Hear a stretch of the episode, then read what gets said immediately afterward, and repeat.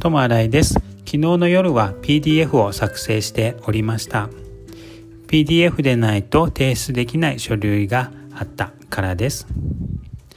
ですので Google ドキュメントで作った書類を PDF に変換してみました。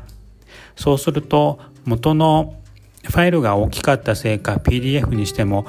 結構大きいファイルになってしまい容量が大きすぎて添付することができなかったりあと Google ドキュメントの文字が変わってしまったりとかいろいろあってなかなかうまく PDF が作れませんでした。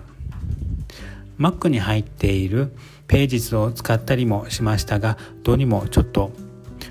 なんかおかしい感じがしたのでそれで今日の授業の時に先生にそのことを話したら先生が印刷から入って PDF を作ればいいということを教えてくれました。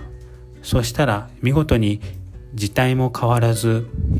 変換した PDF ファイルも小さくできて一石二鳥の PDF ができましたわからない時は人に聞くのが一番ですね本当にありがたかったです。友新井でした。ありがとうございます。